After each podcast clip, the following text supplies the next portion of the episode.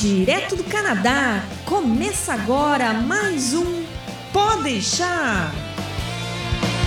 Saudações humanos e sejam bem-vindos de volta ao Pode deixar. Eu sou Massaro Rocha, falando direto de Orwa e McGill já passou na minha cabeça muitas vezes, mas recentemente, não, não faz muito tempo, mas por outra razão. Olá pessoal, eu sou a Andrea, tô falando de Kingston e essa tarefinha de ter a frase do início do programa é sempre uma tarefa escolar da qual estou fugindo. Não estão fazendo direito. Ai, senhor. E continuando nossa série sobre college e Universidade do Canadá, hoje a gente está falando sobre a Universidade McGill, em Montreal. E para nos ajudar nessa tarefa, a gente chamou alguém que vive lá dentro. Mais, mais do que viveu, vive lá dentro. Então, aqui com a dona Tuana Mesquita. Seja bem-vinda, Tuana. Tudo, Tudo bem? É, então, conte quem é você na fila do pão.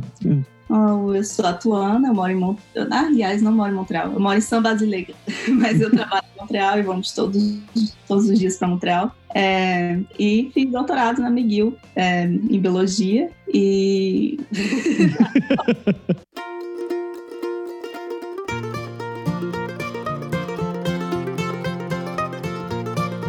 Ô, Tuana, você falou que você não mora em Montreal, você mora em? Eu moro em São Basileia, fica a 30 minutos de trem de, do centro de Montreal. A gente morava em Montreal quando eu comecei a fazer o doutorado, a gente veio para cá tem 5 anos, 6 ah, anos. Ah, tá. Então é só 30 minutos o seu commuting diário, assim, para lá? Acaba sendo uma hora porque tem a distância da minha casa para a estação de trem, do trem para o centro de Montreal, e lá eu ainda ando 20 minutos para subir a montanha, né? E aí.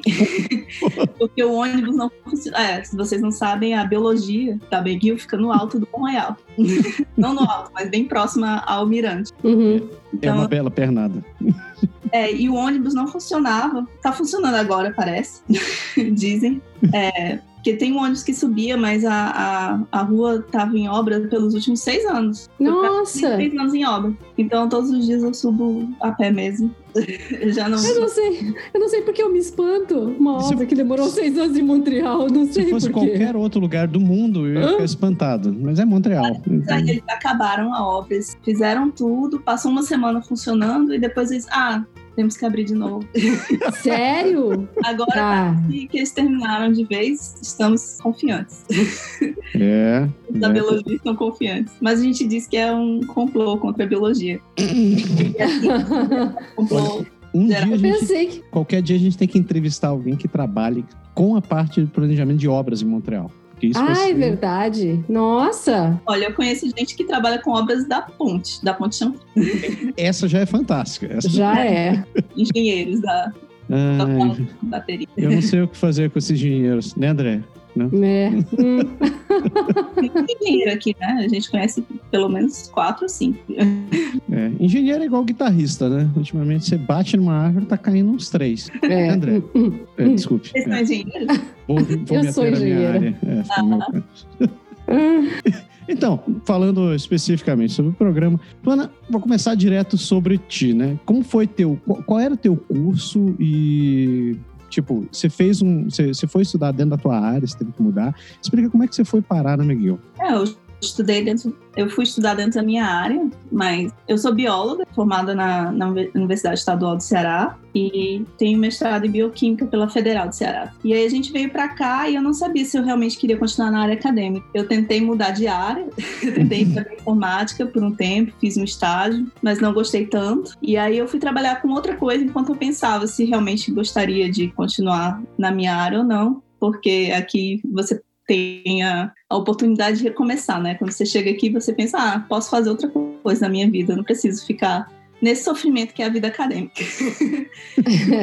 Aí, enquanto eu trabalhei é, em outra coisa, eu trabalhava é, traduzindo jogos, jogos de videogame, aí eu, eu realmente senti saudade, assim, eu sempre gostei de trabalhar no laboratório, é, sempre gostei de, dos experimentos, de, de, resolver problemas mesmo. Eu gosto muito de resolver problemas em geral. E aí é, senti falta e eu apliquei para alguns laboratórios e visitei os laboratórios, fiz entrevista com todo mundo, com os professores, com os, os integrantes dos laboratórios e, e resolvi que queria fazer o doutorado.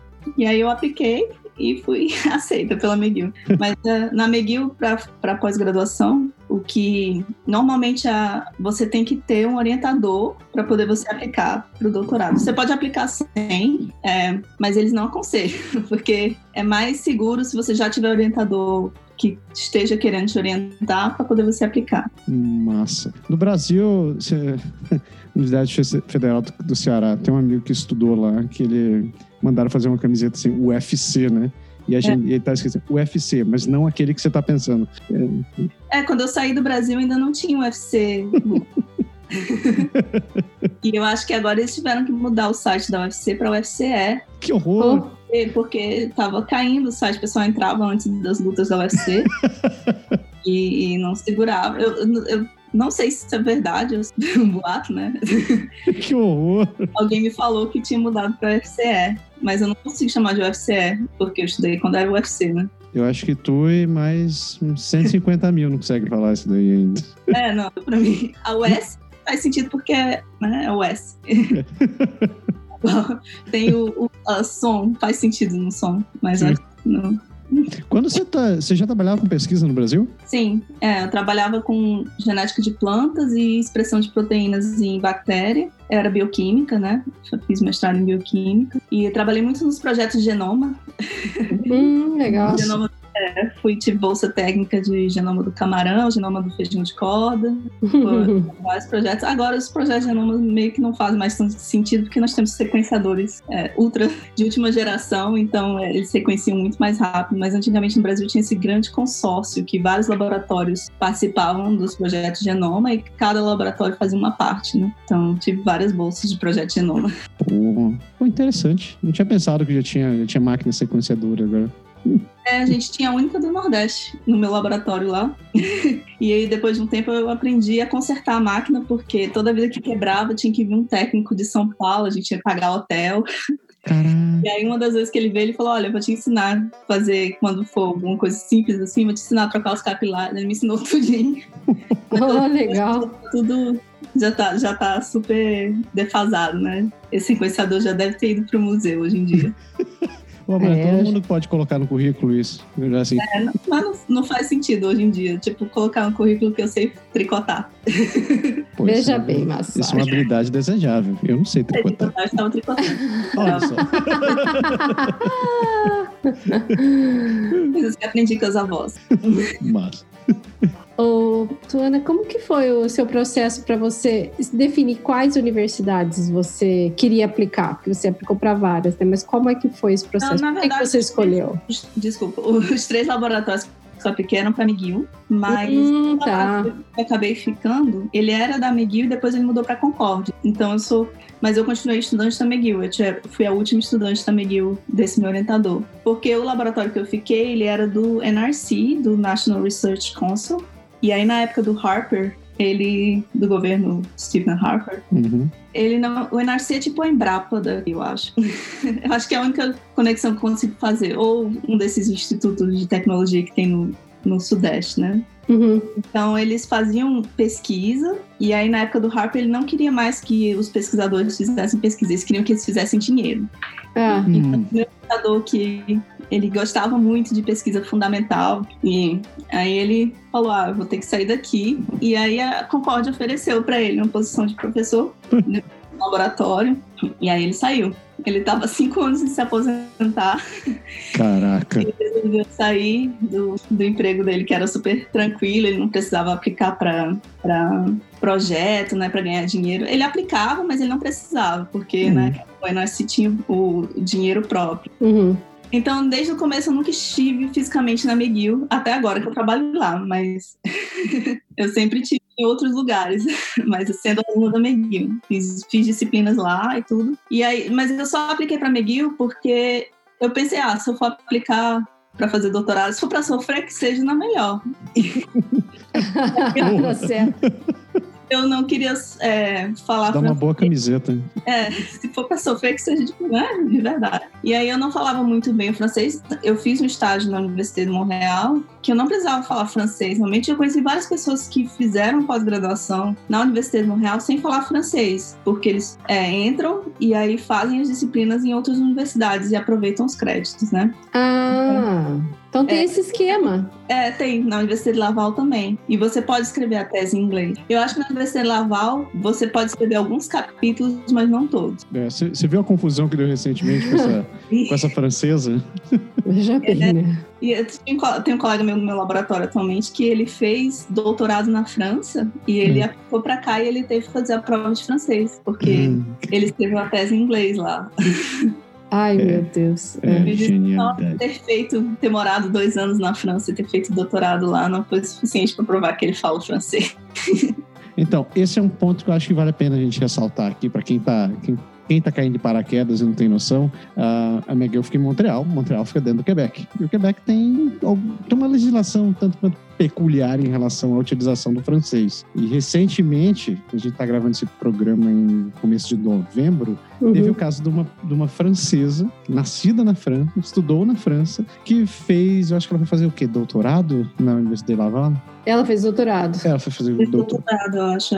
E ela teve um trecho do, do, do trabalho de doutorado dela que ela teve que fazer uma citação em inglês, porque trabalho acadêmico você tem que citar como. Foi. É, Capítulo foi artigo, né? Foi, foi um artigo de publicação É, internacional. tem, tem os tipos de tese, tem paper base e, e tem tese que são chapter base. Hoje em dia todo mundo faz paper base, porque você publica o artigo e você põe o artigo como um capítulo da sua tese. Aí você não Hum. precisa- já foi revisado é, pela academia, então não tem que a pessoa reclamar. "Ah, Foi, foi publicado esse artigo, então você não tem o que reclamar desse capítulo da minha tese. Aí ela publicou em inglês, né? Sim. artigo. E quem acabou reclamando foi o governo do Quebec, que não quis dar a residência permanente dela, porque ela escreveu uma tese que parte estava em inglês e não estava em francês. Eles acabaram Mas era só um capítulo, né? De quatro, Foi parece. só um capítulo. É, era De só um qualquer capítulo. maneira, eles voltaram atrás e eles eles quase Mas, voltaram, Voltaram. quase não sentiram a pressão popular. Quase não sentiram. É muito absurdo, né? A moça era francesa. A francesa original de fábrica. Pelo well. amor. mas, mas você tem que lembrar que no Quebec não se fala francês, se fala quebecois, né? É. Uma pequena diferença. Pois é. Vamos em frente aqui. Continua falando, eu te cortei, desculpa. Não, não. Era só isso, só falando que é bem diferente. Que eu falava francês, achava que falava francês e cheguei aqui e tive muitos problemas falar francês. Ah, é o francês do Quebec comparado com o francês da França, né? É, porque eu estudei francês no Brasil, de vir. A gente aplicou pro, proje- pro processo de residência permanente de lá, então a gente teve que falar francês. Uhum. E chegou aqui e a gente não falava francês daqui, muito diferente. A gente falava francês e o pessoal mandava pro inglês porque não conseguia entender. E Hum. o da França disse que isso acontece com eles também. Bah. Isso, e, isso que você está em Montreal, né? Em Montreal tende a ser, ainda tem essa válvula de escape de dizer para o cara pular para o inglês. Quando você vai para cidade tipo Trois-Rivières ou Quebec, onde eu morei, o cara não, tem escolha. O cara fala francês ou o cara fala francês. Ah. Eu vou ter uma interrupção momentânea. Então, é, vamos falar um pouco da instituição. Você começou a estudar na McGill, você foi aceita lá para o seu doutorado. Como, como você percebeu assim da instituição? Como- fala um pouco sobre a estrutura dela, tipo prédios, é, professores, localização. Você já falou que é no alto de um morro, no departamento onde você estava. O prédio é bem antigo da McGill. Tem, acho que foi fundado esse prédio da biologia de 1860, é bem antigo mesmo, e agora eles estão em reforma, o prédio da biologia. Eles estão reformando metade do prédio, então todos os laboratórios da ala oeste migraram para a ala norte, estamos dividindo laboratórios no momento, mas pelo menos eles estão reformando, que essa reforma era para ter começado em 2012 e começou ano passado. Então, os laboratórios não são muito novos, mas vão ser novos. Ah, Comparado à Concórdia, porque o meu laboratório acabou mudando para Concórdia, a uhum. Concórdia é toda nova. O prédio foi construído há menos de 10 anos, é no outro campus, no campus Loyola, não é no centro, mas a Concórdia é, tem, teve muito mais investimento recente do que a McGill. Em relação a, a. Tipo, você vai no laboratório você vê, é tudo velho, mas eles têm bastante dinheiro para fazer pesquisa. Que é um contrário. Na, na Concórdia é tudo novo, eles não têm tanto dinheiro. E na McGill é tudo velho, mas eles têm bastante dinheiro. E, e E, e é tudo velho, mas funciona. Tipo, tem, tem é, pessoal que faz cristalografia lá, tem tudo lá. E às vezes Uhum. pode, você tem que, que ir, ir pra McGill. Quando eu fazia sequenciamento de, sei lá, tem que sequenciar um gene, eu tinha que mandar meu gene pra McGill pra sequenciar lá, porque o genoma Quebec é na McGill. E vem cá, eu, eu tava lendo que, diferente de, outros, eh, de outras universidades que tem prédio espalhado pela cidade inteira, no caso da McGill, eles têm um, é um território gigantesco, na verdade, né? São É. alguns hectares de terra. É bem grande o campus. A parte principal ali fica na Sherbrooke, né? Uhum. Uhum. E ali também ficam as salas de aula, que são bem, bem estruturadas, tem projetor. As salas muito grandes, eles filmam a aula e você não precisa ir para aula, você pode assistir de casa. O que eu acho, acho inte- interessante isso. Muita gente não vai para aula. É, Mas assim, você tem que confiar que vai funcionar também, porque às vezes não funciona. Tecnologia. Eles têm esse sistema de. Algumas aulas ele tem o sistema de clicker, né? Que você tem que mostrar participação. Então, Ah, Olha. se você não, não for e mostrar participação lá nos clickers, você pode perder ou não ganhar pontos, né? Uhum. Não perder. Então, é, a McGill é bem grande e eu acho interessante porque o pessoal que entra na McGill acaba fazendo várias coisas diferentes. Tipo, faz major em uma coisa, minor em outra. Eu acho isso bem legal, assim. O pessoal da biologia faz muito minor em informática porque sabe que tem mais emprego. faz biologia Olha. que ama informática porque vai ter emprego. Cara, que dureza. cara. E tipo, mas você não tem só um campus, né? Eu sei que tem aquele campo na, no McDonald's, que é lá mais pra norte, sul, leste, oeste, né? É. Não, é, Oeste, tá certo. Na verdade, é ali em Santana de Bellevue, né? Eu acho que É na pontinha da ilha, né? Na pontinha. na pontinha, pontinha. Você sabe o que que rola lá? O que que tem de diferente pra aquele lado? Ciências veterinárias Uhum. e são os cursos agron- ah, de agronomia também. É, tem biologia lá também, tem bioinformática, mas eu nunca fui lá. Hum. Porque é, tem que pegar aquele ônibus, né? E Sim. quando E eu é longe. disciplinas, eu evitei fazer disciplinas lá, mas tem gente que faz e pega, tem um shuttle, um ônibus que vai do, do centro até lá para levar os alunos. Pô, bacana. Uhum. A Concórdia também tem. Ah, é? um ônibus que vai do centro, mas é da Concórdia mais perto, né? É, é no Campus Loyola, é mais perto. Por causa do tamanho, assim, do McGill, tem algum sistema de transporte dentro de lá? Tipo carrinho de golfe que fica te arrastando de um canto pra outro, assim? Tem pros funcionários. É, claro. Olha. É. Pessoal, não carrinho de golfe, mas acho que eu nunca vi um carrinho de golfe, mas tem os caminhõezinhos do pessoal que, que dá infraestrutura mesmo, que eu Uhum. vejo passeando por lá, mas para os alunos não. É, É, só pé mesmo, mas o pessoal fica, fica com. é, fica em forma.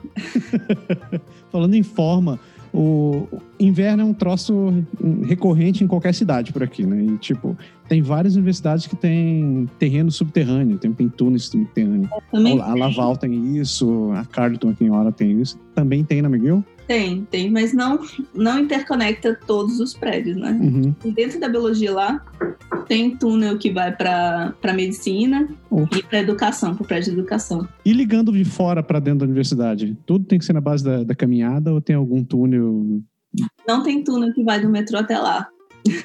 Aquela parte da cidade que eles chamam de cidade subterrânea, né? Uhum. É do Uhum. metrô da McGill, mas do metrô da McGill até a universidade tem que ir por fora. Que beleza, que coisa legal. Deve ser, Sim, a gente já- acho que a gente se acostuma. deve ser legal quando congela, né? Que daí você tem que subir aquela rua congelada. No meu primeiro ano da, da universidade, tem a Pio, que é a maior ladeira, né? Uhum. Tinha uma corda, porque nevou tanto que Ai, tinha uma corda. eles botaram uma corda pro pessoal segurar, porque tava todo mundo caindo, quebrando o braço. Nossa. No primeiro ano eu lembro da corda, e aí depois eu não vi mais a corda. Eu fiquei, eu sinto falta da corda até hoje. Eu que tivesse a corda no inverno pra, me ajudar. Mas é porque foi um ano muito difícil mesmo em relação à neve. Acho que eu até fiquei meio deprimida, assim, que eu comecei e teve aquela nevar. Foi um ano de muita neve e pouca luz. Viu, pessoas? Não é sacanagem. Isso não é uma trollagem, isso é de verdade. Essas coisas É. acontecem. Foi mesmo, fiquei bem deprimida naquele ano. Ô, Tuana, como é que é a qualidade dos professores? Você falou que você quis escolher, já que você ia sofrer, você quis escolher a melhor, né?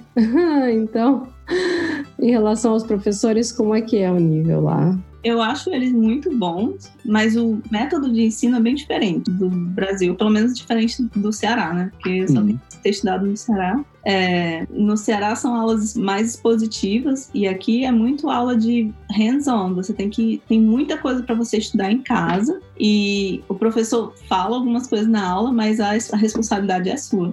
E tem muito trabalho. Eu vejo os alunos do primeiro ano da McGill, eles têm eles ficam muito sobrecarregados assim com os trabalhos. É difícil para eles se acostumarem a, a fazer um, uma rotina que dê certo. Você vê que eles têm, é, no primeiro ano lá, eles têm de graduação mesmo, é, conselheiros que, ah, não, você está fazendo disciplina demais, talvez esteja sobrecarregando você. Então, eu acho que eles têm um sistema bom de auxiliar os alunos para isso. E, mas é bem diferente o sistema de ensino, assim. Os, e os professores são bem bons, geralmente eles ensinam bem. Não é como no Brasil que eles faltam aula, né? É, pelo menos lá, lá, no Ceará, às vezes você vai para aula e o professor nunca, não aparece, você não sabe por E aqui não, eles são muito frequentes. Não, nunca fui para uma aula que não tivesse um professor ou um, alguém para substituir ele, né? Tipo, ele manda um aluno para dar aula no lugar e, e é bem puxado. Tipo, assim, são eu acho que a gente, a gente entrevistou, quando a gente estava falando de outras instituições, a gente, isso parece ter sido um, um tema recorrente, não só na, na, na pós-graduação, mas também com o pessoal que fez college. Uhum. E os professores são realmente, eles é, tendem a puxar um, um pouco mais do aluno, eles dão é. um monte de assignment que você tem que fazer um troço que a gente não está acostumado no Brasil. Qual é o termo, André? É, que vocês têm que fazer esse monte de pesquisa? O que? De assignments? É assignment, né? Uhum. É, assignment. Tem um monte de assignments para fazer e todos são trabalhosos, assim. Tem muita coisa que você tem que fazer na mão, não é coisinha é. que você vai pesquisar na internet, copy and paste. Não existe. Na mão, tipo, papel maço, assim? Escrevendo? Na mão. Você tem que fazer as contas na mão, a lápis, calcular. Tipo, eu fazia engenharia, é toda conta, você tem que demonstrar tudo ali na mão. É, você fica puto da vida, porque você sabe usar aquele negócio, você sabe quais tudo as fórmulas. Você jogar no Excel, sai a resposta, mas você não pode usar. Caraca. Tu sentiste algo parecido assim também, Tony? Eu não tive que fazer nada na mão, mas eu tive contato com formas diferentes de trabalhos, assim, de, de assignments, que no Brasil, se você tem um trabalho, às vezes é uma apresentação, você tem que ler os artigos e apresentar, é, ou você tem que escrever sobre um assunto. Aqui tem muito crítica de artigo científico, que isso eu não sabia como fazer, assim. Você tem que ler o artigo e criticar, e aí você tem que escrever tipo, um outro artigo criticando aquele artigo que você leu. E para mim eu tive uma dificuldadezinha com isso. Caraca. Porque para mim, se o artigo foi publicado, é porque ele deve ter seu, seu, seu valor, né? Seu mérito, né? Mas eles são muito críticos, então eles, eles querem que você veja os erros dos artigos mesmo. E, e lembro teve uma disciplina que eu fiz que eu tinha que criticar três artigos, e eu acabei tendo que ler uns 20 artigos para criticar esses três. Por aí, Foi né? muito triste, sim. Ai, mas eu lembro que eu tirei uma boa nota, mas eu não sabia se o que eu estava fazendo estava certo ou errado. Não sei se que eles querem. É muito. É, é, um tipo de trabalho que eu não fazia lá no Brasil. E não tinha. É, cara, é. Isso, deve, isso é algo que você já. Será que isso é algo que já é feito durante a graduação? Isso aqui é. Eu acho que sim. Eles você fazem já... isso na graduação. Já, já. E começa desde cedo. Eu não sei, você não, não sei se você não chega a ver isso com, claro, com seu filho, mas assim, já desde do, do elementary school eles têm que começar com esse negócio de criticar, de ler, de achar os ah, problemas, sim, sim. Então já começa a formar isso desde cedo, e acho que só vai aumentando o nível de dificuldade, né? A, a profundidade do negócio. Eu, faz sentido, faz sentido. Né? O que eu achei interessante depois que eu tive essa experiência foi pensar que realmente, tipo, eu tava ah, eu leio o artigo e eu aceito, geralmente eu aceitava o que estava é. escrito ali. E não é para ser assim, realmente, né? Não é para é. você ler e aceitar o que está escrito, é a história da fake news, mas. É questionar, né? É você ter a mente questionadora que eu não tinha. Eu realmente é. li o artigo e ficava, oh, que legal que eles fizeram. Eu, sempre, eu não sei se eu sou tímida. É. Você diz, como meu irmão, meu irmão fala, você é muito crédula. Muito crédula. eu acho que eu também tenho um problema de criticar as pessoas. Eu, não, eu tento achar tudo de bom nas pessoas. E aí de repente, o meu trabalho é achar as coisas ruins e eu tive, tive dificuldade. Mas sabe que, de fato, faz sentido, né? Pela própria natureza da ciência, né? Que é de ficar É. testando e ficar investigando. É, depois, depois que eu fiz isso, que eu pratiquei, aí eu falei, realmente não era pra eu estar aceitando tudo. Artigo que é, não é Faz- verdade, que o pessoal manipulou os resultados. Quando você vai ficando mais, mais velho, assim? Você Como vai assim? Al- alguém manipula Mais experiente, né? Vamos falar isso? Pois é, eu também não acreditava que as pessoas manipulavam resultados, manipulam. Pois é. True story. E, e diz uma coisa, tinha saindo dos professores falando dos alunos. Você te- percebeu que tinha muito, principalmente ultimamente, né? Tem vindo muito estudante internacional para estudar no Canadá. Contigo tinha muita gente de fora ou a maioria era, era, A era minha- canadense? Quase todo mundo era de fora. Não tinha. Talvez tivesse um ou dois canadenses. Mas assim, a gente não tem uma turma de doutorado, né? Uhum. Você entra e você escolhe as disciplinas, só, só precisam fazer seis créditos. Então são basicamente duas disciplinas. E tem que ser de nível 500 para cima, né? Que eles têm o Bio 101, Bio 500 e alguma coisa e Bio 700 e tanto. Eu acabei fazendo três disciplinas, porque eu achei uma que eu queria muito fazer, mas que não contava crédito. E aí foi essa que eu, que eu tive mais contato com alunos, porque essa foi de escrita de artigo científico. e aí eu achei essa quase todo mundo era de doutorado e aí eu vi que, realmente que a maioria das pessoas eram estudantes internacionais e é muito tipo, muito legal assim você ter contato com todos os sotaques e todos os Uhum. eu, eu gostei bastante dessa, mas as outras que eu fiz junto com que eram mais baixos, tinha alunos de graduação também, foi legal para ver como é que são os alunos da graduação. e eles são muito competitivos. Os alunos da McGill de graduação, eles são muito competitivos, porque a maioria deles quer fazer medicina. Ah, Ah, Eles acabam levando a sala para um nível. tipo, os alunos da graduação são melhores do que os alunos da pós. nossa! Não, principalmente os que, que querem muito fazer medicina. Eles dão o gás, assim, dão o seu melhor. pô, que E é- massa. E não todos conseguem, né? É muito, muito é, competitivo para entrar em medicina na McGill. Até hoje eu só uma pessoa que conseguiu. Fiz uma disciplina com ela e é, eu fico feliz que ela tenha conseguido. Porque ela era muito esforçada. Do pessoal que, que era de fora, agora já, já caindo nessa quirera. O pessoal que era de fora, era. O pessoal era da onde? De onde vinha pessoal? Nessa turma que eu fiz, tinham, tinham chineses, tinham é, indianos, Eu devia ter feito a pergunta diferente, né? Tipo, tirando chineses e indianos, de onde vieram os alunos internacionais? É, tinha eu de brasileira, a única, e alguns mexicanos, alguns italianos, tinha bastante italiano, e Olha. franceses, mas a maioria dos franceses vai para as universidades francesas, né? Hum. Mas de vez em quando vem um ou outro para McGill, e eu acho que só. E tinha um canadense. E o pessoal era, era empenhado? Tipo, você falou da- do pessoal de graduação, que a competição é alta. Mas dentro da. Eu, eu não sei, eu não Pode- vejo como um aluno de Eles são bem doutorado. empenhados nas disciplinas. Ah, é? Porque a gente está mais preocupado com os nossos experimentos. Então a gente não se empenha tanto e não tira os melhores notas.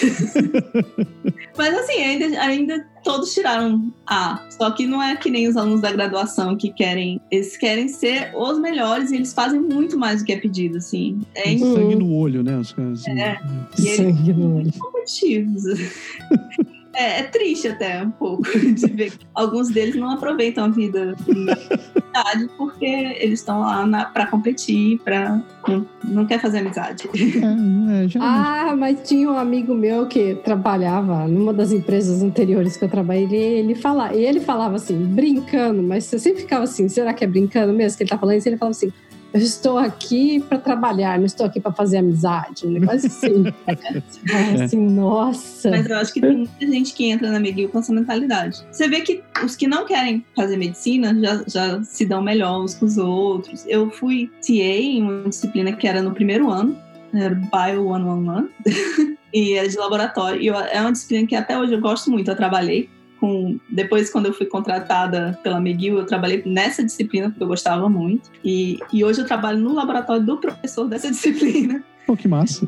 porque é porque eu adoro é, é porque é uma coisa que a gente não, não tinha condições na, na universidade estadual lá do Ceará que era ter todos os experimentos de laboratório que você pode ter na primeira biologia, né? Você vai Hum. estudar invertebrado, você tem que você disseca invertebrado. Você vai estudar peixe, você disseca peixe, vai olhar no, no microscópio. E, e tem vários experimentos de fotossíntese, de, de, é, de bioquímica. Você tem os experimentos que eu sempre ouvi falar e não tinha oportunidade de fazer. Então, no meu primeiro ano que eu pitei nessa disciplina, eu estava mais empolgada que os alunos. Eu, gente, a gente vai ver isso. cromatografia de folhas, vamos ver todas as, as clorofilas e o pessoal não tava nem no college, mas era muito Ah, Cara, é. eu- ou quando o nerd dentro de você encontra os brinquedinhos que você sempre sonhou. Oh, eles, eles- a maioria deles já fez esses experimentos no college, mas eu, como era a primeira vez fazendo, eu era muito empolgada pra Crianças sem graça, ficam tirando a, a diversão dos professores. Mas os alunos que não vão fazer, você co- reconhece, os que não vão fazer medicina, eles se dão melhor, eles formam uma rede de amigos e tudo. E os que querem fazer medicina nem conversam com o outro. nossa, que horror, né? É. Tá, mas já que você tá falando disso. fora da curva, né? Eu conheço alguns que, que são mais sociáveis, mas é Aham. são os chineses, né? Os chineses que vêm. É, isso é um esse chinês é um assunto à parte. A gente deveria É. estudar só os chineses nesse Não, lugar. mas eles são muito bons. Eu acho que estão fazendo o mundo melhorar, porque a barra vai lá em cima e você tem que subir também, né? Tem que Tá subir. difícil. É. Ô, Tuana, você estava falando justamente disso que os alunos que se dedicam muito lá para medicina não têm tempo de lazer, né? Nem, É. nem tem. E você, como você já tinha filhos quando estava fazendo doutorado? Não, eu tive filha no meu quarto ano de doutorado, eu engravidei, porque eu já, já tava achando que estava passando do ponto. E Aham. meio que foi a razão que eu nunca terminei meu doutorado. Porque eu voltei, e eu, como eu já estava no quarto ano, eu passei um ano fora. Aham. E quando eu voltei, ele, eu não podia mais ter, ser paga pela, Ah. pelo orientador. Porque ele já tinha saído da McGill há muito tempo, então ele não tinha mais dinheiro na McGill para me pagar. E eu não podia ir para Concorde, porque eu já tinha feito meu exame de qualificação na McGill. Entendi. E aí eu fiquei fazendo TA, mas para eu conseguir fazer TA para poder pagar a tuition, eu tinha que fazer tipo 190 horas semanais. Ou 180. Ó, não dá, porque a semana tem 168. Não, desculpa. 180 horas. Não, não é semanais, não. É ah, tá. horas semestrais, era um semestre. Ah, tá. Eu, É o dobro do, do, do normal. nossa, por, por, um, por um segundo eu pensei que era. McGill tava. Eu falei, nossa. Bem, você paga, acho que 20. Na McGill paga mais que na Concorde, acho que 26 dólares a hora. E não paga mal, não, se eles pagam bem. Mas é, tinha que fazer 180 horas no semestre inteiro. Aham. E, e é o dobro do, da carga horária normal. Do- Não, mas aí, aí no fim, o lazer, assim, para você, durante o curso, foi uma coisa viável até você ter filhos? Ou... Foi, foi viável. Eu, eu tive um bom. Nos três primeiros anos, antes de ter filhos, era, era tranquilo. Depois que a, que a Julie nasceu, é que não tinha condições, porque eu começava um experimento, aí ela tava na creche, e aí me ligavam no meio do dia. Ah, não, ela tá doente, bem. Aí tinha que deixar tudo e buscar ela. Aí mais duas semanas de planejamento pra fazer o mesmo experimento. Putz, Então é. atrasou bastante, mas foi complicado isso quando ela nasceu. Mas eu também não tive muita sorte com a minha pesquisa, por isso que acabei nunca terminando. Porque durante meu doutorado, enquanto eu estava escrevendo um artigo, pessoas publicaram o mesmo artigo antes de mim três vezes. Então mudei de projeto três vezes. Mês- Foi um mês antes dela nascer. Então, um mês antes, eu comecei a fazer um monte de experimento num projeto novo. E aí, assim, eu saí uma semana antes dela nascer do laboratório. E por sorte, ela não nasceu lá. E aí, quando eu voltei, eu continuei esse projeto. E, mas aí eu não tinha mais. Eu já não tava mais com empolgação de terminar. Não, tá bom, tudo bem. Eu fui Ah, gostei do doutorado, mas. Mas talvez ainda, ainda possa terminar, mas tô deixando pra lá, porque eu queria trabalhar e ser paga, né? Quando eu voltei, eu passei dois anos trabalhando ainda lá, de graça, uhum. fazendo TA, mas trabalhando no laboratório sem ser paga. E aí eu, não, vou arrumar um emprego. Preciso ganhar algum dinheiro. E aí consegui emprego na disciplina que eu fazia, que eu dava aula, né? Massa. Então, quando- enquanto você tava fazendo isso daí, você só tava. Teu único trabalho era dentro da própria universidade. Você não conseguiu. Você não precisou trabalhar fora daí pra poder fazer. Não, nem dá. Não pode, não dá. Imaginei. Você, você fazer TA na universidade dá, porque TA às vezes é só é aula de laboratório, preparar a aula e corrigir prova, né? Uhum. Uhum. Ainda mais com 178 horas semanais, né? Isso é, Não, semanais é impossível. É o sono, o sono de 8 horas da noite. eu, eu ia dizer, a McGill deve ter uma sessão lá dizendo assim: não, não assinamos a, cal- a carta de, de alforria dos nossos escravos. Um abraço. É, Os, os, ah, o pessoal que faz TA tem até um sindicato, sindicato dos, dos estudantes TA. Ah, é? É, não podem ser, ser Escravizados na cara dura. monitoria lá no Brasil. É 20 horas, você trabalha 50, né? Nossa. é. E, tipo assim, quando você foi para aí, quando você aplicou para o doutorado, né, falando um pouco assim, quando você entrou, como foi para eles te, eh, te aceitar em termos, em termos de eh, experiência acadêmica? Eles pediram para fazer alguma equivalência? Eles pediram. Porque doutorado geralmente você começa baseado no- na sua experiência acadêmica já, né? No trabalhos que você trabalhou, com trabalhos que você escreveu, professores com quem você trabalhou e tal. E como foi no teu caso para isso daí? Você precisou é, quando você entrou, eles te avaliaram em cima disso e em cima do que você estava fazendo no doutorado, você pôde, sei lá, é, você já falou que você já escolheu, mas já escolheu as matérias que você queria fazer, mas como foi para eles te aproveitarem da, dentro da instituição? Eles fazem uma equivalência do seu diploma Uhum. lá eles mesmos, mas você tem que mandar todos os documentos, tipo histórico escolar, diploma, tudo traduzido, né? Tradução juramentada. E até tive um problema porque a secretária perdeu duas vezes minhas traduções. Oh, man. Aí da terceira vez, da terceira vez eu fiz ela assinar um documento dizendo que ela tinha assinado. Fez Eu bem. não tenho esse documento e ela ri de- da minha cara quando ela encontra comigo no corredor. Ela diz: Ah, você que me fez assinar. Eu disse: É, você perdeu duas vezes, né? tipo, ela com traduções, ela não, não tem noção. Ai. E aí, é, mas é porque a secretária anterior estava se aposentando e ela estava pegando o lugar da secretária e aí ela estava com tudo desorganizado. Eu entendo hoje qual é o problema dela, mas na época eu fiquei muito chateada, porque eu falei, não, não é tão diferente de universidades brasileiras, né? Desorganização. E Sim. como eles mesmos dizem aqui, né? It's not my problem, né? Se você É. perdeu essa paradinha. Nossa, ela ligava, ela ligava, você não entregou os documentos, eu falei, mas eu entreguei. E aí ela, ela ligava dizendo que eu não tinha entregue e eu já tinha entregue duas vezes. Aí da terceira vez eu falei, olha, eu- eu já entreguei duas vezes. Tá aqui, agora você vai assinar esse documento, você não vai mais me ligar no meio do dia.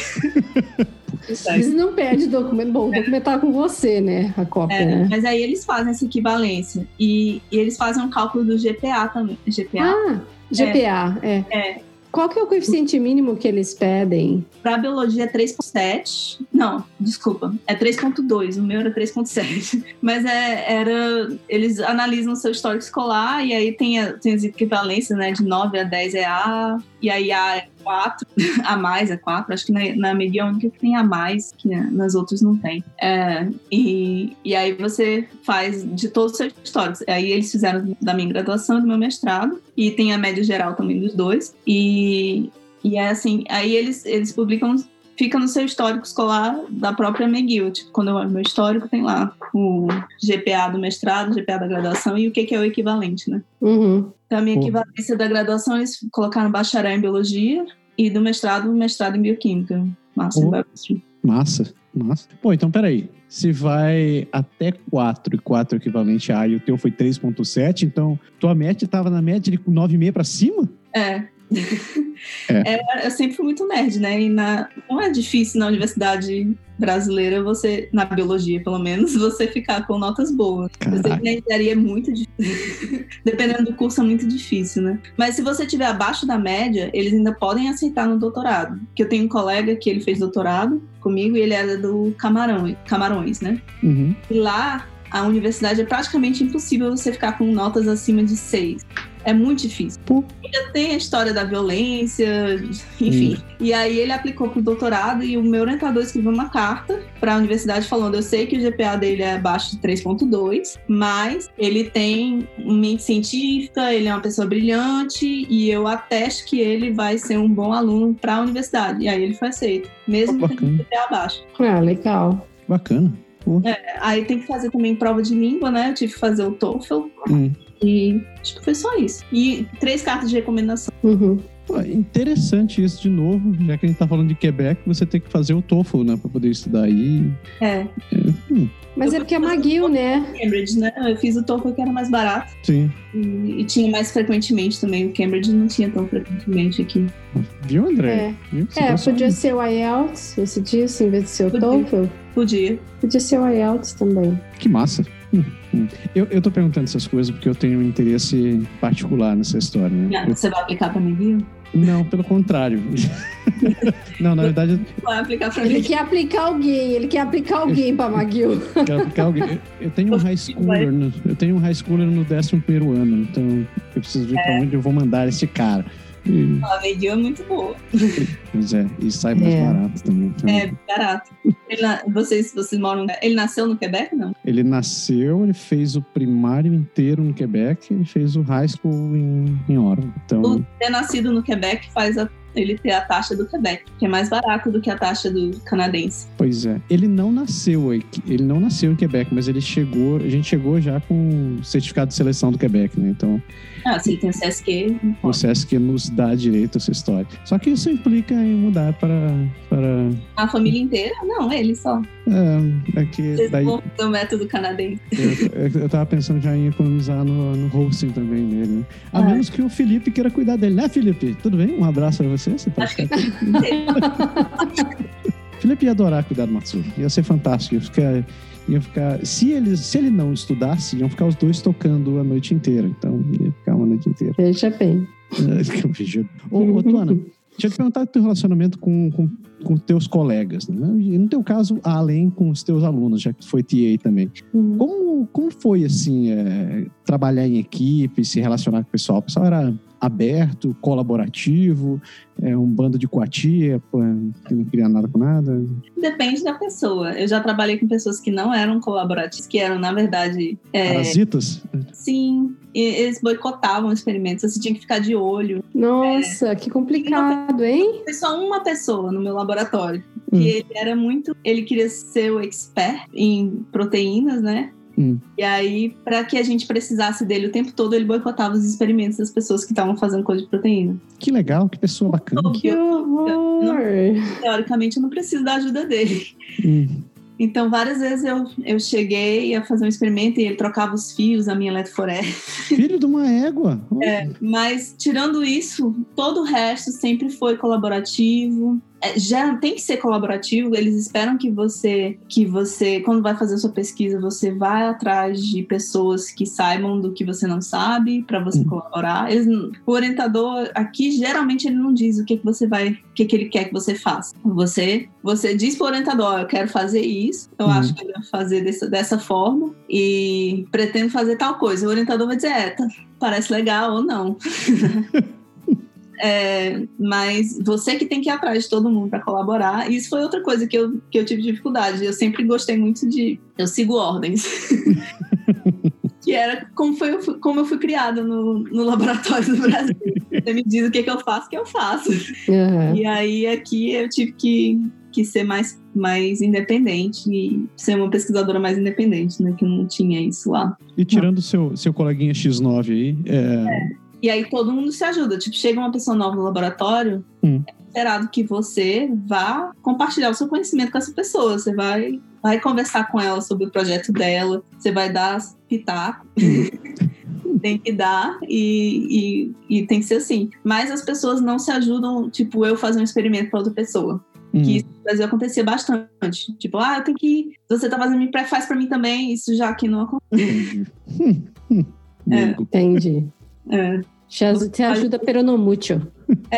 Até aqui acontece de alguém fazer coisa para você se você estiver colaborando com um artigo. Tipo, ah, você é um expert em, em microscopia. Se você fizer as imagens para mim, eu te dou, te dou a amostra, você faz as imagens, você sai no meu, no meu artigo. Aí, É, aí daí é uma troca, né? É. Porque para a pessoa é interessante ter um nome no artigo, né? Porque sim, é sim. tradução, né? É, Ah. é tudo. Mas é bem, tipo, acordado, assim. Você fala, ah, você faz isso, tô precisando muito do meu projeto, você pode fazer para mim? E aí ela já sabe que o nome dela vai estar no seu artigo. Claro. Já tá subentendido. Nossa, É, porque às vezes é mais fácil a outra pessoa fazer do que você ter que aprender a fazer sozinho. Ah, sim, né? É bem mais rápido também. Enquanto a outra pessoa tá fazendo isso, você continua fazendo outra coisa. Massa.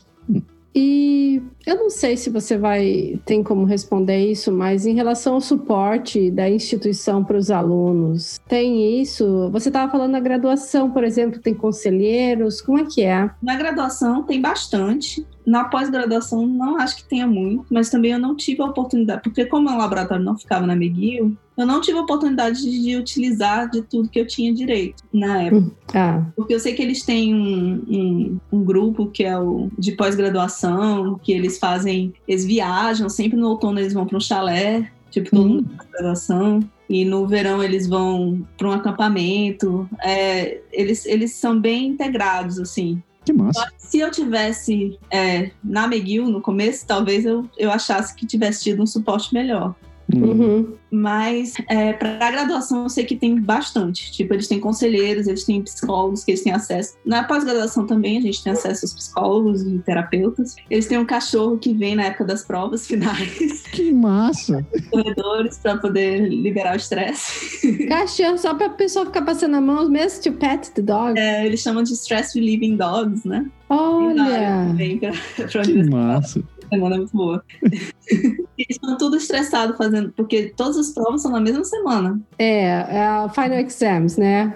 É, então fica todo mundo estressado, assim, muito. E aí vem os cachorrinhos pra eles brincarem, pra, pra liberar um pouco o estresse. Nossa, eu fico imaginando a turma de medicina, do jeito que você descobriu que. De, de- você descreveu que os caras ficavam um comendo o outro. É, não, é demais, assim, eles são muito. O pobre do cachorro devia sair estressado de lá, assim. assim, Pois é. Mas eles trabalham com isso, né? Esses cachorros, eles vão pro hospital pra. pra ah, com as crianças que estão fazendo tratamento. São cachorros especializados para isso.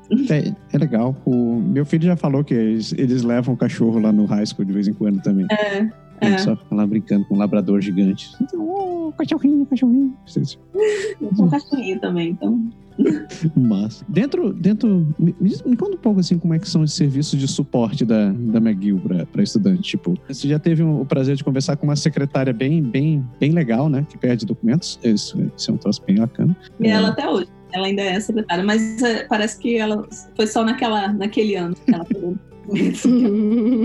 Ela tipo, tá meio perdida. coi- coitado, É, coitado. foi o primeiro ano dela também. Mas, tipo, tem, tem serviço de acompanhamento médico, melhor, atendimento médico, psicólogo. Os estudantes. Hum. É bem legal a clínica, é aberta o dia inteiro, acho que abre às seis da manhã. Pô. E fecha meia-noite, algo assim. A vocês também é clínica médica? Clínica médica. Olha! Se tiver um aluno doente, ele tem, é, tem que ir para a clínica para conseguir o atestado, né? Aham. A clínica médica é com os alunos de medicina, aqueles que ficam comendo com um outro. né? É com, com professores mesmo, com médicos mesmo. Ah, bom. Mas são médicos voluntários, pelo que eu entendi. Pô, legal. voluntários. Então pode ser que tenha algum aluno de medicina já no. E, e os, é, tem, eles têm a clínica médica, eles têm terapeutas, eu não sei se são alunos, mas terapeutas lá também na própria clínica. Se você estiver tendo algum problema, você pode marcar uma hora, conversar com alguém. É, tem psicólogos. Inclusive tinha um colega meu do doutorado que estava é, tava em depressão e aí uma vez ele estava falando se matar e aí eu falei pro meu orientador, o meu orientador pegou ele pela mão e levou ele para os psicólogos da universidade. Caraca, Fez bem. que Fez massa. muito bem. É, muito bem, Ele professor. falou, "É, eu, tudo bem? Ele, é, não sei se eu pulo da ponte. Ele falou como, como se fosse brincando, mas gente, todo mundo sabia que ele já tava com depressão há um tempo. Aí eu falei, é, ele falou brincando, mas pode não ser brincadeira, né? É, É. Na hora ele disse assim, não. Aí pegou ele pela mão e foi, levou ele no psicólogo. caraca. Pô, tá legal do professor, cara. É, e o psicólogo acompanhou ele por quase um ano, até ele terminar o doutorado. Foi bem. Você chegou a ter que usar algum dos serviços do, de. Eu quase usei o psicólogo. Eu tava realmente burnout, assim. É, mas acabei não precisando, porque quando eu decidi que eu, que eu ia procurar um emprego e mudar os ares, eu melhorei, assim. Mas eu tava realmente em perspectiva. Caraca. E meu, meu marido falou, não, vai no psicólogo, tá difícil. Mas eu acabei não tendo que usar, mas eu já tava, já tinha marcado, inclusive. E ah, não, não precisou, assim. Bom, eu suponho que, que o pessoal deve ser bom lá, porque Sim, senão não ia continuar funcionando, né? o psicólogo ligava para esse meu colega, o psiquiatra, né? Acabou que ele foi para um psiquiatra depois. Ligava para ele toda semana. Tipo, se ele Pô, não bacana. o psiquiatra ligava pra ele, você tá bem, vem, vem, vem pra cá, você tá tomando seu remédio, que ele acabou tendo que prescrever remédios também. Sim. E, tipo, se ele não aparecesse, o cara ligava. Oh, legal, legal. Massa. Eu acho que o suporte pros alunos é muito bom aqui na, na universidade, assim, em relação a isso. Legal. Tem eles têm acesso a muita coisa. Se eles usam ou não, tipo, eu não usei, Uhum. eu usado mais. É, historicamente, o Quebec ele tem, um, tem, tem uma, uma tradição de, de prezar pelo bem-estar social das pessoas, né? Mesmo que a gente tenha alguns problemas de falta de médico no hospital, mas enfim, mas em geral, sempre É. tem essa tradição, né? E uma das orientações quando, quando eu era TA do primeiro ano era observar bem os alunos para ver se eles não estavam se sentindo sobrecarregados, porque eles estão só Hum. eles vêm, a maioria deles está vindo de outro país ou de outro estado, está longe da família. Uhum. Então, eles, é, é uma das orientações quando você vai começar a dar aula é você olhar, ver os alunos, tipo, ver se eles estão bem, se eles não estão. E reportar isso, porque se eles estiverem deprimidos, alguma coisa, às vezes eles não vão pro- pro- procurar ajuda. Então, se eu reportar, eles têm como, tipo, procurar o aluno. Pô, que legal, que legal. Pô, é bom saber que tem essa preocupação do, do corpo docente, né? É, e tanto que eles diziam, ah, tem que ter atestado, mas uma vez sem um atestado não é tão ruim, porque às vezes eles estão sobrecarregados e não puderam chegar na aula, tipo, não puderam vir pra aula. Lá na, na McGill também acho que tem, é, por exemplo, como esse seu colega que estava fazendo o tratamento, eu sei que no college aqui eles têm, eu acho que aí também tem, quando precisa de. Oh, eles falam, não é special needs, mas accommodation. Precisa de acomodação, porque tem. ah, a pessoa está passando por um estado que está muito estressado. É, aqui, por exemplo, você pode postergar um exame se você está muito nervoso por causa do exame, você sente que você não vai conseguir fazer. É, você pode fazer a prova numa sala separada, num horário separado. Principalmente nesse negócio dessa semana do exame final, né? Que é aquela, aquela pressão, você fazer aquilo numa sala. aqui é no ginásio que a gente faz assim, cheio. Tudo aquele povo lá fazendo a prova, maior estresse. Assim, é, um, é, um, é uma atmosfera assim, bem carregada mesmo, de, de tensão, você vê. Então, eles, para quem está passando por essas dificuldades, eles ah, têm acomodação. Aí também tem. Tem, tem, e eu lembro que teve um ano que o midterm dessa disciplina que eu dava aula foi marcado por uma sexta-noite, e aí eu tive que organizar um mid, midterm é, seguinte. Tipo, eu tive que fazer um- uma segunda chamada do midterm só para os alunos judeus, porque sexta-noite Hum. eles não poderiam Ah, é, faz sentido. fazer, e a McGill, a McGill normalmente evita de fazer exames nas sextas à noite, sábados, não tem. Uhum. Mas foi um caso especial porque, como tá em obra, não tinha sala suficiente e acabaram tendo que marcar na sexta-noite. E aí, no sábado, no- na segunda-feira de manhã, eu tava lá com os alunos. E aí, se um aluno se sentiu prejudicado porque os judeus não fizeram exame na sexta, ele também poderia fazer na segunda-feira. Então, muita gente escolheu fazer na segunda-feira. É, porque daí tinha o fim de semana inteiro, né? Era um final de semana a mais para estudar. Né? interessante. É. Curioso. Mas aí foi complicado, porque teve que fazer dois exames diferentes.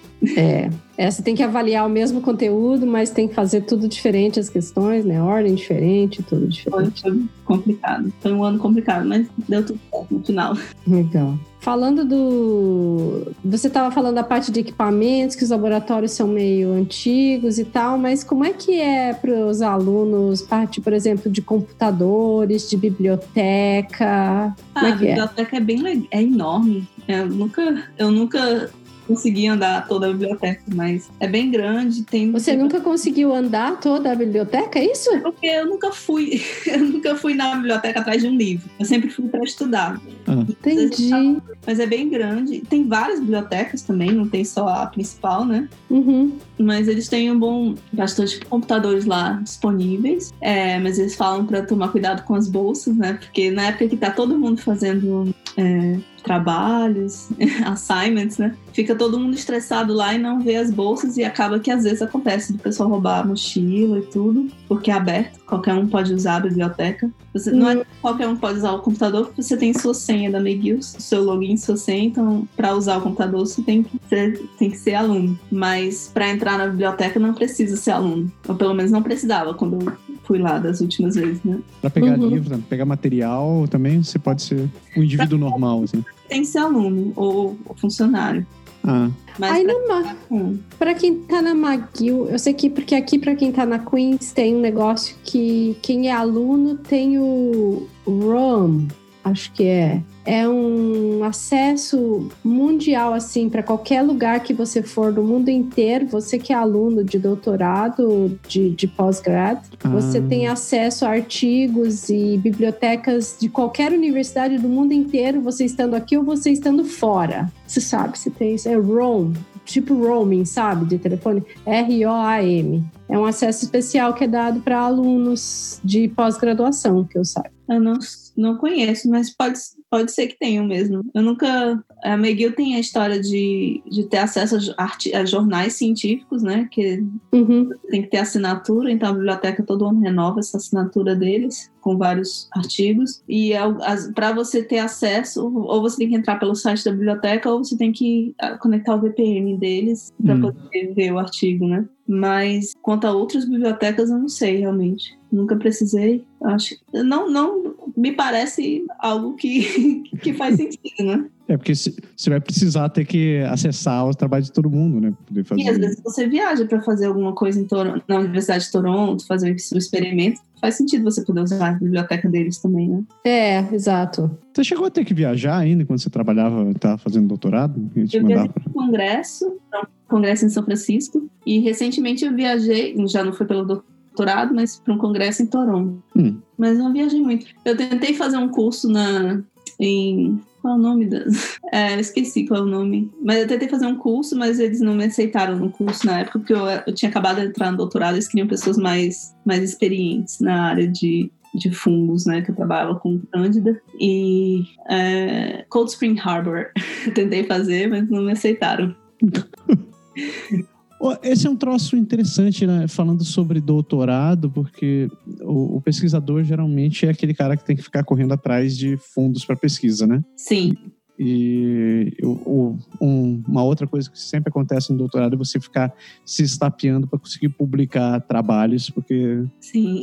você precisa ganhar respaldo de uma maneira ou de outra. É. Como é dentro da McGill essa pressão? É, eles têm, eles têm essa pressão em cima dos estudantes? É. O orientador Tem, chega... Normalmente você não, não termina se não publicar, né? Que é uma das razões que eu não, não terminei ainda, porque eu estava tentando publicar pelo menos um artigo como autora principal, mas todas as vezes que eu fui tentar publicar, publicaram antes de mim. E não tem como botar um hold, né? Você fala assim, ninguém publica isso não, que esse é meu, já peguei. esse tema é meu. Ah, é, eu também fui num congresso internacional que teve aqui em Montreal, é, que foi bem legal também. Eu apresentei, foi uma apresentação oral. E nesse congresso foi quando eu, a gente apresentou o mesmo trabalho, eu e outra professora, uma professora de Toronto apresentou o mesmo trabalho que eu no congresso. E aí ela acabou publicando na Nature, e eu tenho ah. essa mulher até hoje. Filha do Maego. Ah, man. Porque foi a última vez que eu mudei de projeto, assim, eu tava grávida. Vocês chegaram pelo menos na mesma conclusão? Ou ela... ela acabou tomando. É, chegamos à mesma conclusão. É, né? A gente tentou colaborar, né? Tipo, fazer alguma coisa para eu entrar no artigo dela, mas uhum. ela era muito, muito competitiva. Filha do Maego. É. Tem, tem serviço de monitoria dentro da universidade, né? Provavelmente para aluno de graduação também. Tem. Tem. Isso daí é feito pelo TA ou é também na quando eu estudei em 1900 Guaraná de Rolha, o trabalho de monitoria era feito pelos próprios estudantes. Então, é, é... a monitoria geralmente é feita pelos estudantes de pós-graduação.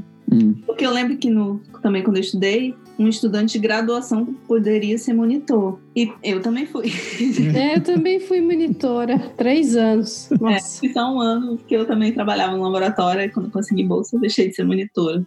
Mas é, aqui geralmente são os estudantes de pós-graduação, mas existe casos que eles precisam tanto de monitores que eles acabam contratando alguns bons estudantes de graduação, tipo, mas tem que ser tipo, o último ano e ser alguém excepcional. E mais os estudantes de graduação, porque tem muita gente que precisa trabalhar, né? Eles conseguem uma, uma bolsa de work student, que é, é para trabalhar no laboratório e fazer pequenos serviços e receber por isso, né? A gente tem alguns no nosso laboratório. Eles vêm e trabalham duas, três horas por semana para ganhar. Putz, geralmente, quando você começa a falar em um estudante de graduação fazendo pequenos trabalhos, por alguma razão se forma na minha cabeça o menino que atualiza o copo de café de todo mundo, mas. Não, na verdade, como a gente trabalha com moscas, o que mais eles fazem é. é mas você não contou essa parte aí. Isso, isso é muito grave. Você não pode chamar um aluno de mosca assim na cara dura. Assim. É, não, não, eles trabalham com mosca, não Porque como moscas. Mosca, como bactéria, a gente pode congelar a bactéria, né? Então você tem um mutante de bactéria, hum. você põe no menos 80 e fica vivo pelos próximos 20 anos. Você só vai lá, pega um pouquinho, cultiva. Mas mosca não. Mosca você tem que estar tá cruzando elas o tempo todo. Você tem um mutante de mosca. A gente tem bibliotecas de moscas gigantes. Oi? Ah, esse aqui é deficiente esse gene, esse para outro. Então, a cada duas semanas você tem que ir lá e mudar o meio de cultura da mosca para ela continuar vivendo. Então, eu são consigo... frascos. E aí eu não consigo nem começar a imaginar como é que é um ambiente de cultura, uma fazenda de moscas. São as caixas gigantes cheias de tubos, cada tubo tem um meio de cultura e as moscas ficam dentro desses tubos com um algodãozinho em cima. E aí você, quando ele vai ficando velho, as moscas vão morrendo e vão ficando acumuladas embaixo. Aí você pega as moscas vivas e põe em outro, em outro meio de cultura e elas se reproduzem. Caraca! Hum. É, mas é um trabalhão, assim. Tipo, a cada duas semanas tem que trocar. Então a gente acaba contratando os estudantes de, de graduação para fazer para trocar os que não são muito importantes, porque os que são muito importantes a, a gente troca mesmo. Nossa! Você quer perder algo que você passou três meses para conseguir, tipo, conseguir fazer esse, essa mutação genética. Puta que não pare! É. Então a gente é um, é um é, mas é legal, assim, o trabalho com música. Eu, eu, acho que até hoje é o que eu achei mais divertido. Elas não reclamam, né? Elas não estão de boa, assim, não ficam. Não ficam criticando, conversando sobre política. Às vezes elas fogem, você perde um outro, mas é legal. Cara, é legal. legal. o que aconteceu com o seu trabalho hoje? Voou. É. Elas saíram voando. Acontece às vezes de alguém quer, tipo, derrubar um tubo e perder o único ah. prato. Aí a gente pega, junta o meio de cultura, porque ainda tem larva dentro daquele meio, aí põe em outro. Ah, vamos ser viva. Nossa! Oh. Tá torcendo pra, pra larva sobreviver, essa é, eu nunca já vi. Já aconteceu com todo mundo, eu acho. Caraca, é a Ellen. A é que Ellen. a gente, a gente, eu e Massaro, não temos, não temos nada dessa área de biologia, né? Então, pra gente, isso é tudo novidade. Total. pra mim, é. é. é. curioso que a, a, Ellen, essa minha amiga que tá fazendo doutorado aqui, inclusive a gente já entrevistou aqui sobre aquele programa uh -huh. sobre doutorado no Canadá, ela um dia nos convidou para passear lá no, dentro do laboratório, né? Aí ela mostrou os, os tanques dos peixes e tudo mal. Aí mostrou as geladeiras com as lâminas que eles tinham lá. Aí eu perguntei assim, se, se ninguém nunca trocou o iogurte de um por outro, pela coisa que eu não vou comentar porque eu não quero queimar a cara de ninguém. Mas é, é uma geladeira, né? Você, olha assim pra dentro, é uma geladeira. Não, é. Geralmente a gente não guarda. Aqui no Canadá a gente não guarda geladeira dos experimentos, mas lá no Brasil a gente guardava o iogurte na geladeira dos experimentos. e às vezes, pra ninguém roubar o iogurte, a gente colocava uma caveirinha altamente tóxica. Era uma boa forma de garantir o seu. Né? É melhor do que. A... sabia já. Né? É melhor do que colocar o, o, feijão dentro da embalagem de sorvete no freezer, né? É. Não, esse é o contrário, isso é sabotagem. Não, deixa pra lá. É. Ah, eu ia falar que eu faço, mas o meu feijão vai na, na embalagem de iogurte. Então. É, Dona, você acha que, num modo geral, assim, a McGill é uma, é uma instituição que prepara bem para o mercado de trabalho? Eu acho, depende da, da área. Uhum. Porque a biologia não tem tanto mercado de trabalho ainda uhum. na parte industrial. Para a parte industrial, eu acho que não. Ok. Sendo bem sincera, porque eu já apliquei bastante para parte industrial e eles sempre requerem conhecimentos que, que eu tenho certeza que os estudantes de graduação não têm. Da Aham. de, tipo, Hum. as técnicas de fabricação de alimentos, essas coisas a gente não estuda lá. Mas acaba que, o pessoal que termina biologia é, consegue arrumar emprego na parte industrial ainda, mesmo assim, não tendo conhecimento, porque acaba que tem muita, ainda tem bastante emprego na indústria para quem não é muito qualificado. Porque quando, quando eu estava aplicando para empregos, que eu tinha, ainda tenho mestrado do Brasil, eu ainda era super qualificada. Mas é, Hum. com a indústria da maconha, acabou que teve muito emprego esse, Ah, com o começo, porque eles estão investindo em pesquisa com maconha, o pessoal da indústria da maconha, para poder usar na, no marketing deles, né? Então teve bastante, teve uns meses aí que teve muito emprego para biólogo na indústria da maconha, para fazer pesquisa. E tem as indústrias cosméticos e tudo, mas, né, mas eu acho que, em geral, eles não, não preparam tão bem para o mercado de trabalho, não. Mas dá certo no final. dá certo, é bom. É, se, se tentar, acho que acaba conseguindo. Mas outras profissões eu acho que sim. Tipo, eu vejo o pessoal do, do direito, da engenharia, é, eles saem da McGill e eles conseguem emprego muito facilmente e se dão bem, assim. Na... As artes eu não sei. É. Eu só conheci uma pessoa que fazia é, doutorado em música e eu não sei o que, que, ele, o que, que ele fez depois que ele terminou. E a gente fez uma disciplina junto e eu achava muito interessante o doutorado dele, que ele estudava ouvidos absolutos em crianças que estudavam é, instrumentos que não têm traste, né? Aqueles instrumentos que são contínuos. Aham. Ah, legal. Ele chegou à conclusão que quando você estuda antes dos cinco anos esses instrumentos, é mais fácil de você adquirir o ouvido absoluto. Olha, Olha. Era muito, muito legal, mas aí eu não sei, que, que ele terminou faz tempo, eu não sei o que, que, que, que ele tá fazendo da vida. Cara. O, Mas a McGill dá muita oportunidade também para o pessoal se integrar em, em áreas diferentes. Tipo, eu vi gente que fazia, que era do, não é o Grêmio estudantil, mas que acaba se envolvendo com política na Ah. biologia. E eles vão para política mesmo, assim. Vão trabalhar no, né, em Ottawa, é, tentando, é, tentando chamar de, é, para políticas de, de conservação ambiental e, e acabam bem, indo bem nessa área. Tem gente que vai para a comunicação é, científica e também, mas aí é, eles acabam tendo que se, se especializar né, nessa área. Tipo, eles falam com conselheiros na McGill. Ah, eu quero trabalhar com tal coisa. Os conselheiros, ah, então talvez seja bom você fazer um curso para se especializar nessa área ou ir para esse congresso. Então eles acabam ajudando, mas você tem que ir atrás. Não é, não é tão, tão fácil assim. Ô, Tuana, você falou um pouco do processo de seleção sua, mas eu só não sei se ficou assim claro a parte de quanto tempo que demorou para sair tudo isso. A minha demorou bastante porque eu demorei a arrumar um orientador. Hum, Eu apliquei em março de um ano, acho que foi 2011. E, e aí eu apliquei para, assim, apliquei geral para biologia, que não é o método mais fácil. Tipo, eu fiz do jeito que eu achava que era no Brasil, né? Que se aplica e espera. Isso gera alguns orientadores. Mas eu não tinha o aval desses orientadores. E aí, é, em junho, eles me mandaram um e-mail da, do departamento, falando: olha, se você já tiver um orientador, é mais fácil, fala com orientadores. Aí eu falei com três, visitei os três, dois deles me aceitaram. E, e aí, quando eu consegui o orientador, foi na hora, assim.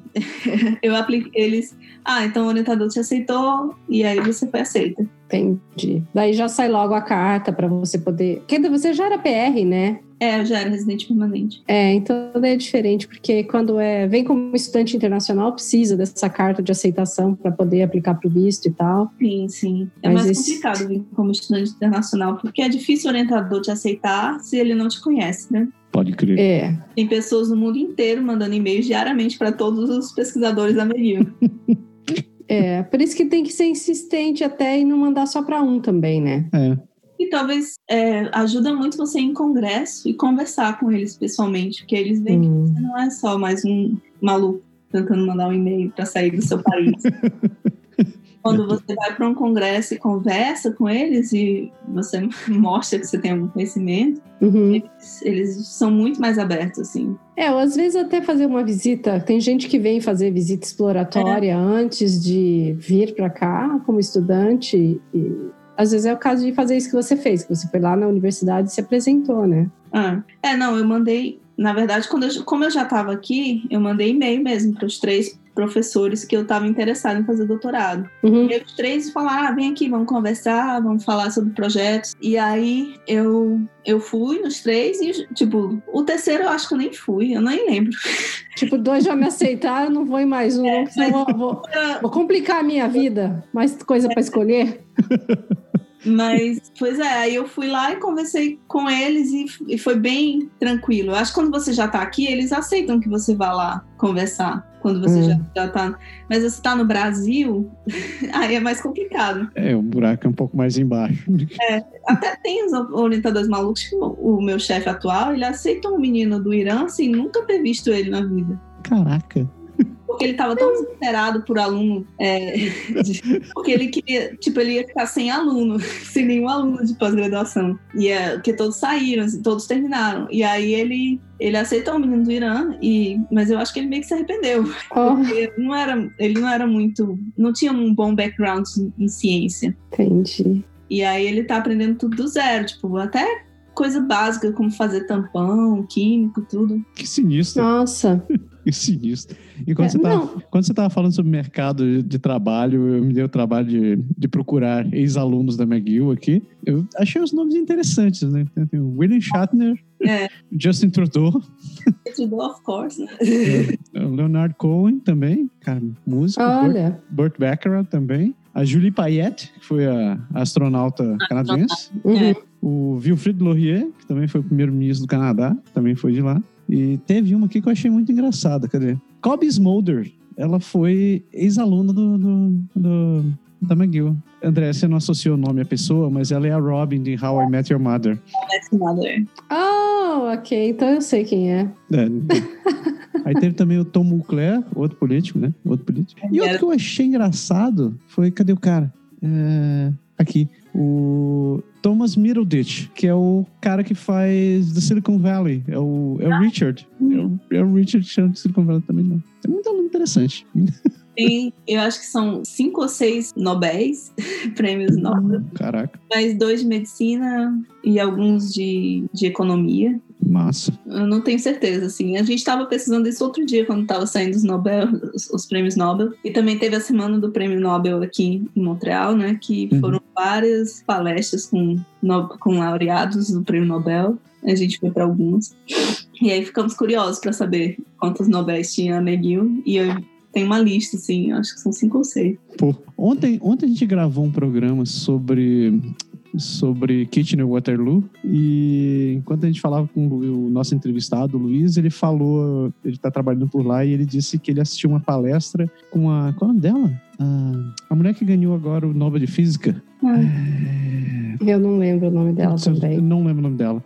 Mas enfim, eles tiveram uma palestra com ela e ela ela tava ao mesmo tempo que ela falava sobre o trabalho dela, ela também mostrou as fotos sobre sobre o Nobel, como foi todo. Eu falei, caraca, isso deve ser muito massa. O ex-orientador do meu orientador do doutorado, ele, ele foi um laureado do Nobel. E aí ele ganhou, meu orientador chorou muito. Que massa, que animal. Mas ele não trabalhou com esse projeto. Ele é o cara dos telômeros, quem descobriu como funcionam os telômeros no envelhecimento. Nossa, ele foi aluno do teu orientador? Meu orientador foi aluno dele, Nossa, que animal. pós-doutorado dele. Que sensacional. Nossa, que genial. Ficou muito feliz na época. Dona, já fechando esse programa aqui, tem duas últimas perguntas. A primeira foi o que você mais gostou e o que você menos gostou do McGill? O que eu mais gostei da McGill, eu acho é uma pergunta difícil. Eu gosto Não, eu gosto muita coisa de lá. Eu, eu acho que eles são muito preocupados em ter um ensino e uma pesquisa de qualidade. Eles são muito. E eu acho que isso abriu a minha mente bastante quanto, quanto à ciência em geral. E me, me fez mais nerd ainda, que eu já era. Difícil, né? Mas o que eu menos gostei da McGill, principalmente quando eu entrei na McGill, que eu comecei a fazer TA, era a competição dos alunos. Eu não gostava dessa competitividade. Principalmente os alunos que acabam de entrar e eles se acham muito porque eles entraram na McGill, que é a Harvard do Canadá. Uhum. E aí, meu pai sempre me ensinou a ser uma pessoa muito humilde. eu ficava muito incomodada com isso. E, e é, mas é uma coisa do primeiro ano, que depois vai embora. E não, não continua. E é algo que não acontece tanto na pós-graduação, porque todo mundo tem síndrome de, de impostor, né? Então, É. até hoje eu não conheci ninguém na pós-graduação que não tivesse a síndrome do impostor. Mas, mas os alunos do primeiro ano, eles têm essa, esse ar de superioridade que entraram na McGill. Mas eu acabo, acho, hoje eu já, não sei se eu, porque eu envelheci, eu já fico achando que é, que é, é normal, é natural. Eles têm o direito de estar felizes de ter aplicado e conseguido entrar na universidade que é tão difícil, né, de entrar. E, sei lá, eu acho. Hoje eu já, já não acho tão ruim, mas eu lembro que era uma coisa que me incomodava bastante no começo. E eu, com- como o meu laboratório mudou para Concórdia, eu comparava muito McGill e Concórdia. Pode E eu crer. já não via a mesma coisa nos alunos da Concórdia. Eu achava que eles eram mais amigáveis, mais. É. Eu achava os alunos da McGill muito nariz empinado, assim. Snob.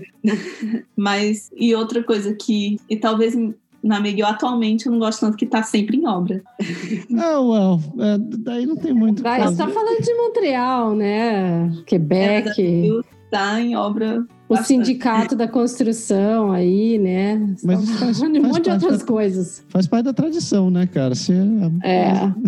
Quando acabarem as obras, a McGill vai ficar maravilhosa. Se eles acabarem as obras, não vai ter mais o souvenir dos coninhos, daí como é que Tem, faz? tem um amigo meu que diz, ele diz o seguinte, diz que adoro Montreal. O dia que ela ficar pronta vai ficar fantástica. É, bem isso. Pronto, é a frase do fim do programa. Cada vez mais perto de estar pronta. Eles terminaram ponte muito rápido, a ponte Champlain. É, Foi muito rápido eles fizeram aquela ponte. Eu, eu acho que eu morei em Fortaleza de 92 a 2009 e eles não terminaram o metrô de Fortaleza. E, e a ponte Champlain foi coisa de três anos. Uma ponte pois nova. é, isso foi impressionante. Eu já tô assim. tentar tô- saber por quê, hein?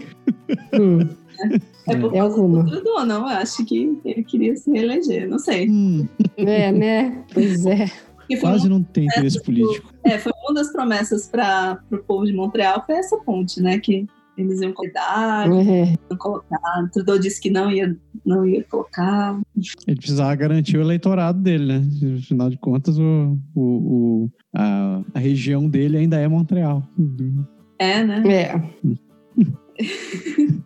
Pois Ô, é. Tuane, você, você meio que já respondeu, mas às vezes você pode complementar dizendo pra gente se você acha que foi uma boa escolha e se você recomenda a McGill para quem quer vir do, do Brasil estudar aqui no Canadá. Sim, eu acho que foi uma boa escolha. Eu gostei bastante, né? Em geral. Eu acho que me deu muita experiência. Acabou Uhum. E eu conheci muita gente, que também é, é bom, né? E é, recomendo demais, porque eu acho que, que é uma universidade muito boa, que, mas você tem que se esforçar. Se você não quiser se esforçar, se você quiser só fazer um curso para ter um diploma canadense, talvez, e não, não se esforçando tanto, talvez a McGill não seja a melhor opção. Porque vai ser estressante, vai ser. Você vai, vai perder muito tempo da sua vida. E talvez não seja. Talvez tenha outras opções que também são válidas e que você não vai precisar se esforçar tanto, né? Vai queimar menos fósforo. Menos. Porque às vezes, se você só tem um diploma, você, por exemplo, você já é formado em alguma coisa, mas você quer ter um diploma daqui, eu não acho que, tá- que seja a melhor opção só porque você quer o diploma da McGill. Uhum. Talvez seja melhor fazer uma escola politécnica, alguma coisa É, um ETS que é, é- na verdade essas também são bem, bem puxadas, mas, mas É, são super puxadas as duas, mas pelo menos elas são mais para o mercado de trabalho e É. como você disse no começo do programa, né? Se, se você sabe que vai se ferrar, vamos ferrar na melhor, né? exato. Do outro é. lado, sempre um, né? Você tá pulando de um precipício.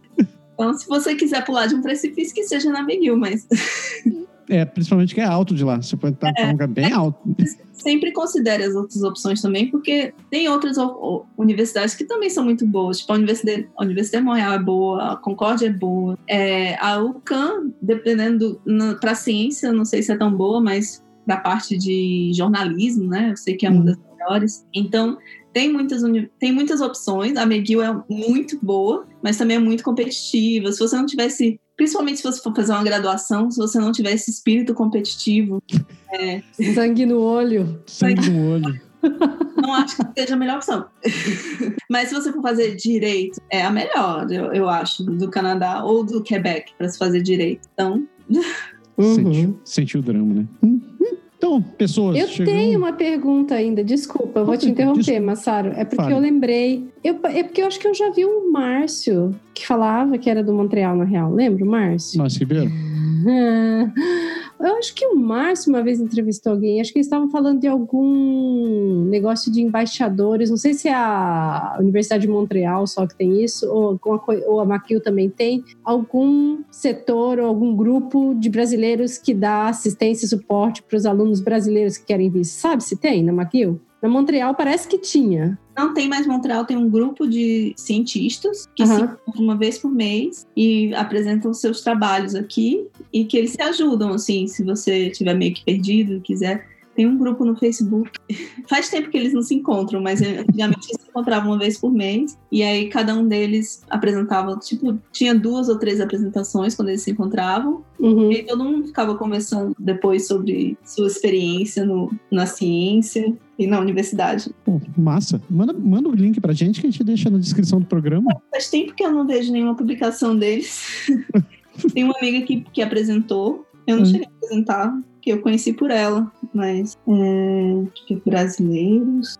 Bom, vou procurar. Eu vou perguntar para ela porque eu não tô achando aqui, mas eu mando para vocês o link depois. Beleza. Tá, Valeu. esse é o de Montreal, então, né? Não da McGill. Não, é de Montreal. Eu acho que a McGill realmente não tem um grupo de, de brasileiros é, que se ajudam. Né? Eu conheci alguns brasileiros lá, uhum. principalmente quando eu era TA, porque tem alguns brasileiros que são da graduação. Da graduação. É. Uhum. E é sempre, sempre, interessante, porque você se reconhece na hora, sabe, brasileiro.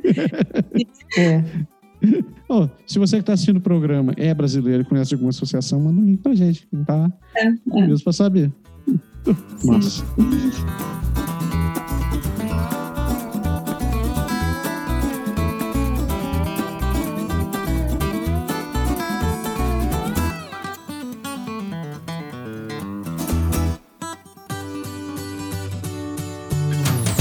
Então, deu, dona Andréia.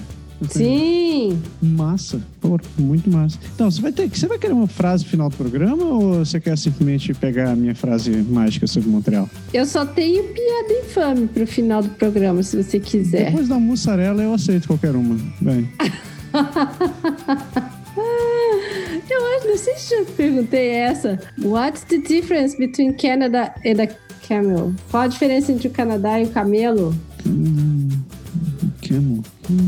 Camel. Hum, não sei. Sabe, Tuana? Hum, eu, eu, porque pensei que um vive no inverno e o outro vive no deserto. Vou me arrepender de perguntar. Qual, qual é a resposta disso? Nenhuma. Both are peaceful and flat in the middle.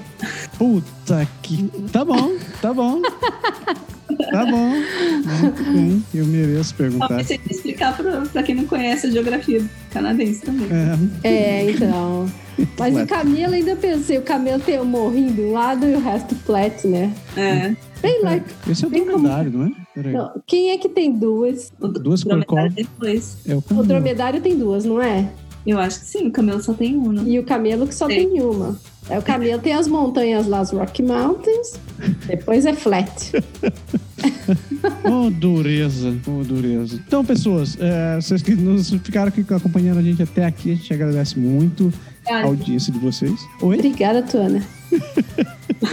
é o contrário, o dromedário só tem um e o camelo tem duas. Então tá, mas então a piada não estava errada, porque a piada só falou que era peaceful e flat in the middle. A errada era eu. que devia ter falado dromedário em vez de camelo. Mas tá falando que é um que é conhecido como camelo doméstico, camelo árabe, mas tem uma, apenas uma Coca-Cola, é o dromedário. Olha só. Veja só. Eu tenho um amigo que comeu camelo na última viagem. Comeu que... mesmo carne de camelo? comeu, ele foi pro Egito e tinha várias comidas com base de camelo. Final de contas. Nossa, que interessante, né? Nunca parou que dá pra comer um camelo, né? É. Nunca parei pra pensar em querer comer um camelo, mas enfim. Nem eu. Pessoas, é, a gente, a gente quer agradecer muito a presença de vocês, a audiência de vocês. É, vocês escutaram até aqui, não deixem de se inscrever no, no nosso, no nosso feed. Se você, tipo, você pode, a gente está no iTunes, está no Anchor, está no Podbean, está no Spotify, está em vários outros leitores de podcasts também tá no YouTube. Você pode chegar lá, se inscrever no Canadá Agora, marque se inscrever, marque o sininho, aí você sabe que toda semana tá saindo um programa, tá saindo outros vídeos. É, se vocês quiserem mandar mensagem pra gente, a gente tá no contato canadagora.com, né? todas as redes sociais com o nome de Canadá Agora. Você pode mandar mensagem pra gente que a gente responde. E a gente responde, na verdade, com muito prazer. A gente adora você poder mandar mensagem pra vocês. E se vocês quiserem ouvir mais histórias da Tuana, a Tuana é uma das maiores escritoras dentro do, do GugaCast. Então tem várias histórias dela, inclusive aquela história de que você viajava dentro de um navio, foi sensacional o negócio. É, a maioria das minhas histórias são no navio do meu pai. Que Olha que legal. então, eu recomendo, principalmente se vocês assistam o segundo episódio da segunda temporada do Google, que tem a história do navio, que é, é muito bom. Eu sei que é no dia das crianças. É sempre no dia das crianças eu tenho. uma epifania, é uma, uma historinha. É, eu acho que é algo muito nostálgico pra mim. Aí eu acabo escrevendo histórias de dias. Que mano. Tona, muito obrigado pela tua participação aqui. Obrigado mesmo pela tua. E, pô, a gente quer. A gente vai querer que você volte aqui pra contar a tua vida de ser. Volto. Agora, principalmente contando que é a vida trabalhada no McGill. É, é. Capítulo 2, próximos capítulos. Beleza. Brigadão e a casa é sua. Se você quiser voltar aqui outras vezes, vai ter um, um enorme prazer conversar contigo. Obrigada. Obrigada. Eu voltarei, se vocês quiserem. Legal, obrigada. Legal. Achei muito legal a participação e, e, eu não conhecia antes de vocês me convidarem, mas depois, assim, conhecia porque eu ouvi só um do Google. Uhum. Mas, mas depois que vocês me convidaram, eu ouvi vários. É legal. Oh, obrigada. Obrigado, obrigado. É por isso que tem mais uma pessoa assistindo esse programa nas estatísticas. É. É porque Agora... vídeo, né? Eu não, não, não, Geralmente eu procuro em áudio, mas aí eu vi que tem áudio só em áudio. Tem. Eu vi vários. O, o vídeo. Aí dá pra você ouvir agora quando você tá dissecando as suas mosquinhas, né? Nossa, tantos podcasts, tantos, tantos. Sou a Maria maluca dos podcasts. maluca. Pessoas, uma excelente semana para todo mundo e semana que vem a gente está aqui de volta com mais um. Pode, Pode deixar. deixar. Tchau.